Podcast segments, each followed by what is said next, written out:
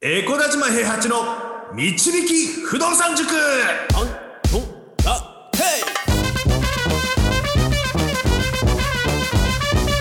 この番組は私エコダ島平八と不動産塾の右明かし担当 JJ でお送りします。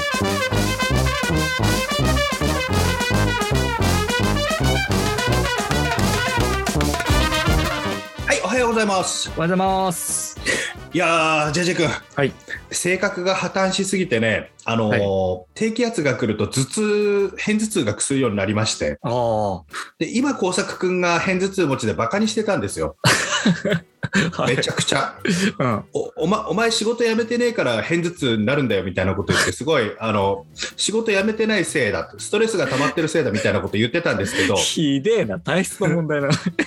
はい。ダメです。あの僕もあの低気圧が来るともう不調偏頭痛と不調になるようになりまして、バカにできなくなっちゃったね。うん、であの一回さそれこそ一昨日あのスタンド FM の収録も僕それで飛ばしちゃったんですよ。ああそうですね。はい。頭痛がすごくして起きてで頭痛薬っていうかあの痛み止めみたいなの飲んだらその薬の影響で寝ちゃって。あであのあれだったんですけどあの専門のねテーラックっていうなんか漢方が売ってまして低気圧などで不調を感じる方にみたいなのコマーシャルやってて。あうん。あこれはいいと思って買ってきて飲んだんですけどうんなんとかねそれで少し今のところは痛みが収まってますよ。えー、つかかなり痛いんですか？それで起きちゃうってことは？いやマジでねびっくりするぐらいねあの、頭痛がガンガンガンって頭叩かれてるみたいになるっていう、つらい。いや本当に何だろうと。であの今君と2人でこれって更年期障害かなとか言いながらなんか2人で年を取ったねみたいな話を してたんですけど。はいはい。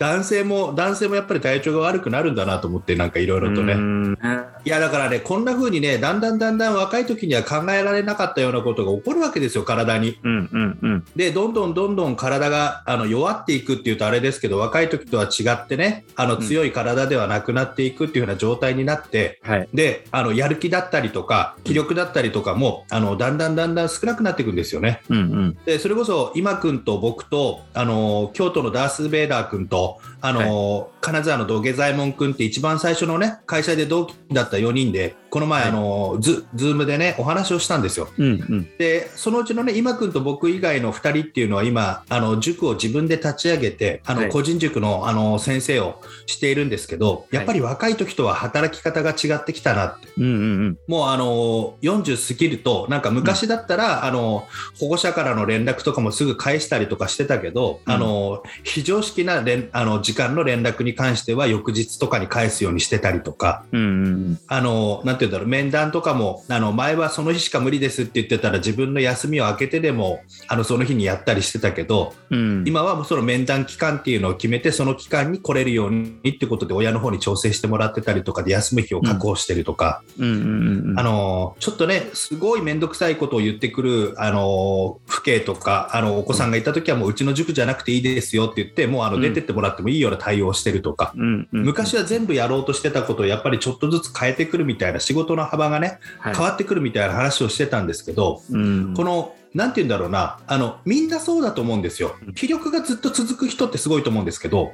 気力がちょっと続かなくなってきた時にあのふって周りを見渡した時に他の選択肢がある人生がいいなと。うん。それがあのやっぱりねあの僕らあの不動産投資をやっている人たちっていうのはそれを手に入れられる可能性がすごく高いんじゃないかなって思ったんですよね。はいはいはい。でやっぱりあの今君がその不動産で今いくらぐらい稼いでてみたいな話をした時にうんあのもう今君辞められるやんって京都のダース・ベイダーとかに言われるわけですよ。はいはいはい別にもう仕事せんでもええやんみたいなこと言われるんですよ。うんうんで実際僕もそう思うんですよね。うんであのその2人に比べたらやっぱりあの自分で働き馬車馬のように働いてお金を稼ぎ続けないと生活ができないわけじゃなくてはいはいふって休んであのブレーキ踏んであの停止ボタンを押してちょっとあの止まってたとしてもあの、はいお金っていう意味で言うと増え続けるようなタイミングになってきてうんで増える分よりも減る分の方が少なかったら絶対に生きていけるわけですよね。そこであの、お金がかかる趣味だったりとかお金が突発的にかかるようなことをたくさん経験しなければ。うんで人生をふって見直した時に自分があ自由に歩けるんだっていう風な状態になってる状態を作ることがまず大事だなと。うんうんその状態をあの自分で想像することが大事だなと思います。これあの今君に対しての反省なんですけど、はい僕今君に言ってなかったんですよねいくらキャッシュフローができたらやめようぜって目標をうん立てようって言ってなかったんですよ、はいさサラリーマンとして自分の分以上は稼げるようになろうぜみたいなのは目あのなんだろうそういうふうな目標は立ててたんだけどはい。いくらになったら自分があのブレーキ踏むかっていうような目標を立てずにずっと一緒にやってきちゃったんで、うん迷走しちゃってるんですよやっぱり。うんうんうん。で僕もそうだったんですよ。いくらになったら辞めるって思ってなかったから、なかなか踏ん切りがつかなかったんですよ。うん。でもあの、今の研究生の子たちっていうのは、具体的にキャッシュフローがいくら欲しいって、その時になったら辞めるか、もう一回あの目標再設定するか考えようみたいな話をしてて、はい。でそれってあの絶対になん、なんて言うんだろうな。あの、目標を自分で立てたものに向かって歩いていかないと、それに、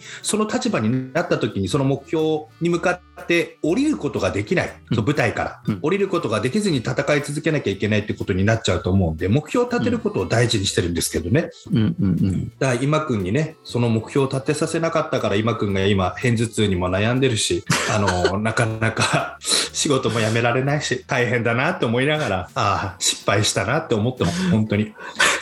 目標って事前の薬ですからね、低ラックですからね、あ痛くなるなって思う前に飲むようなのと一緒で、あのあもうそろそろ目標だな、やめられるなって気持ちの準備ですか。ら、気持ちの準備ができてたら、あのちゃんと、なんだろうな、その事件が起きた時に、ちゃんとそこからすって身を引くことができるようになるようなもんだと思ってるんでね。え、今くんは辞める気ないんですか？じゃあまだ。いや、今ね、あのいろいろとこれから計算するとか言ってたよ、なんか。え、計算も何もだって、目標、まあ、細かい計算したがりですから、そそうそうそう、だからあのこ子供らの学費にいくらかかるのか、本当に今のでお金が足りるのか、ちょっと計算してからやめるって言ってたけど、足りないわけないやんって、ふあのこの前4人で話してた時には、みんなに笑われてましたけどね。いや、絶対足りるでしょ。だから、かか確信が欲しいでしょ、確信が。ああ。あだって今くんなんてね、お金も使わないしね。ーそうそうそうそうそうそう。うん、で、趣味もないじゃん。だかうん、そうですよね。ら趣味がないって言うから、じゃあ、キャンピングカー買うの目標にしなよって言ったの。あで、そのキャンピングカーで、俺とベンツ君と今君で、あのうん1ヶ月に1つ県を制覇しようって、1週間ぐらい行って。あ、ああ、いいですね。そしたら47ヶ月は暇じゃなくなるから、そのはいはいはあのキャンピングカーで例えば北海道行って北海道1週間旅してでうん一つの県に1週間いたらいろんなもの食べたりとかいろんなあの県の中での文化の違いも楽しむことできるし大体そこの県の、まあ、北海道はちょっと難しいかもしれないけど大体他のところだったら大体のところ行けるじゃないい。ですか。うん、うん、そうですね。うん。で過去の県民賞のアーカイブ見て食べたいもの決めてさ こことこことここ行くみたいなさことやってさやってりゃさいいじゃんって言って、じゃあキャンピングカー買えないよって言ったら、俺は絶対キャンピングカーは買わないってあの旅に行くことを否定されるわけじゃなくてまずキャンピングカーを否定されるところから始まったからこれはもうちょっと業が深いな根が深いなと思ってね。ちょっといやいやいやいや。すごいなあまずまずはさその一緒に旅行に行くっていうところ、それいいねって、まあ、旅行はいいね。でもちょっとキャンピングカー買わないなとかだったら分かるんだけどさ、いやもう俺は絶対キャンピングカー買わないからその買うことに対しての拒否反応。だろ。う何か無駄なことをさせられそうになることに対する拒否反応がすごくて。もうそうなってくるそこかよとなぜ今くんは不動産をやっているのかっていう 疑問が出てくるから。お金使わない、でお金貯めるのが趣味なのかな、いやだから溜まっていくスピードが上がることが好きなんじゃないかな。なんかゲームとかでなんかやり込みしちゃう人みたいなタイプなんだと思うんでいや本当に趣味をなんか持ってほしい。あの会社に行きたくなくなるような。そのあれですよね。だからお金を貯める以外の趣味ってことですよね。そうそうそうそうそうそうそうそう、まあでも本当にねふって自分のね人生見渡した時にやっぱりねやめられる選択肢が今君の場合はあるんですよ。うん、そうですよね。そうそう片頭痛にはなるし部署移動があってちょっとあの会社の方も少し面倒くせえなとか言い始めてる時にうん。やめても大丈夫。でこれがあのやめたら生きていけないっていう風な感じになってくると選択肢がない状態になるのでやっぱりその選択肢がある状態を目指してほしいなって思いますね。うん。特に。で僕はその選択肢が欲しいなっていう人が能力があって才能があってお給料がたくさん持ってるよもらってるよ転職したとしてもちょっと下がってもそれでも一般的には高級取りだよって思うような人たちが不動産投資をやって余裕を得るんじゃなくて、うん。中所得サラリーマンの人で会社に使い潰されそうな人たちがいや、うん。俺の人生は本当はこういうはずじゃなかったんだっていうふうに思った時に自分で立ち上がれるような努力あのなんて言うんだろうな。あの環境が用意されているように今から動いておくっていうことをやってほしいなって思ってうんるので、本当にそこの部分があのなんて言うんだろうな。あの皆さんに伝わればいいなと思いますね。聞いてる人たちにはね、うん中所得サラリーマンこそ不動産やるべきだし、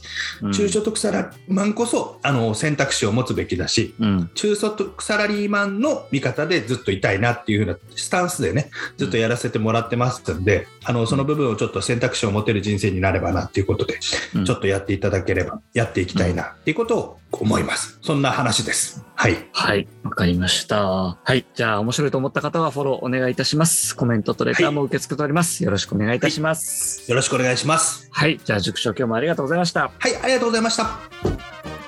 不動産は富を導く算数だ。この番組はえ小田島平八と JJ がお送りしました。